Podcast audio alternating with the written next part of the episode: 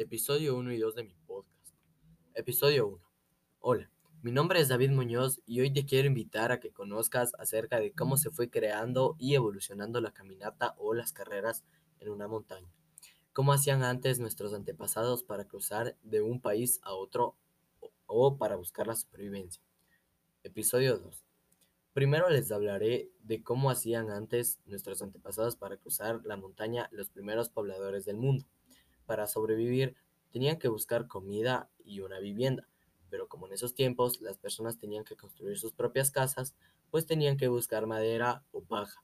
Pero no era un trabajo sencillo, porque tenían que subir altas y grandes montañas para conseguir madera, o tenían que vivir en unas cuevas, lo cual era un poco más peligroso. Luego, cuando sobrevivían algunas personas, algunas personas salían de cacería, pero aún así se perdían lo que tuvieron que crear sus viviendas en otros lugares con gente nueva.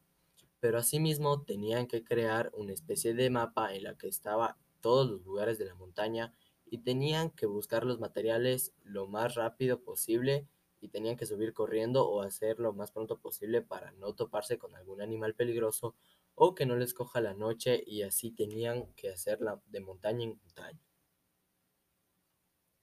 Episodio 3 y 4 de mi podcast. Episodio 3. Luego de conseguir los materiales y de ir de montaña en montaña, decidieron estar con más personas y con muchas montañas alrededor, y podían conseguir los materiales más fácilmente.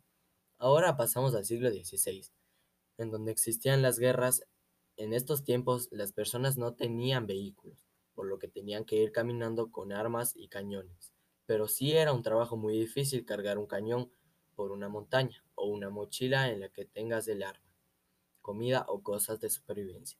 Tenían que planear desde antes dónde atacar o dónde colocarse o en qué lugar de una montaña, pero habían algunos que morían. Otros sobreviven, algunos se lograban esconder en una montaña, porque si no lo hacían tenían que ser esclavos y como en una montaña te puedes esconder muy fácil, había gente que regresaba a casa. Episodio 4. Ahora nos pasamos al siglo XX y al siglo XXI, en donde las guerras ya tenían transporte, pero como podemos observar, aún hay militares que usan botas porque los transportes solo sirven para llevar armas o cosas útiles. Pero los militares hay algunos hasta que se camuflan con una especie de capa de llano, pero aún así siguen estando en la montaña. Episodio 5 y 6 de mi podcast. Episodio 5. Algo que también voy a decir es que nuestros antepasados, para que ellos crucen una montaña, en esos tiempos tenían que ir descalzos porque aún no se inventaban las sandalias o los zapatos o las botas. Así que aparte de que era cansado cruzar la montaña, peor era cruzar descalzo. Pero luego fueron pasando los años y se dieron cuenta que no podían cruzar así porque prácticamente les iban a matar los pies. Episodio 6. Luego se crearon las primeras sandalias, pero tampoco era bonito ir con sandalias, por las ramas, la lluvia o el lodo, hasta, hasta que luego se crearon las botas, y prácticamente las botas te protegían de todo, de la lluvia, del lodo y de las ramas, hasta que luego las personas se dieron cuenta que habían bonitas rutas para ir a visitar en la montaña. Por los paisajes, así se crearon, así se creó la caminata en montaña. Luego también dijeron, podríamos conocer más montañas y no, y no solo crear la caminata en montaña. Y crearon el trail running, la carrera en montaña.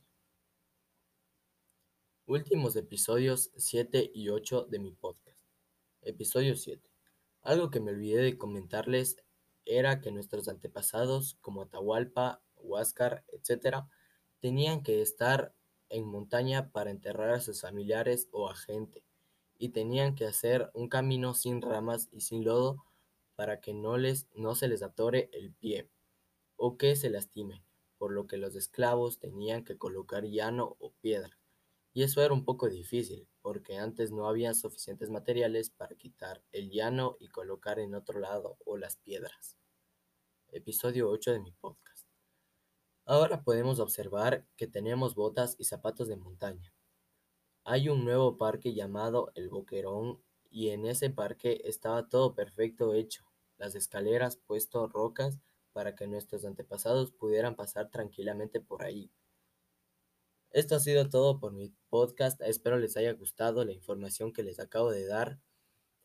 Gracias.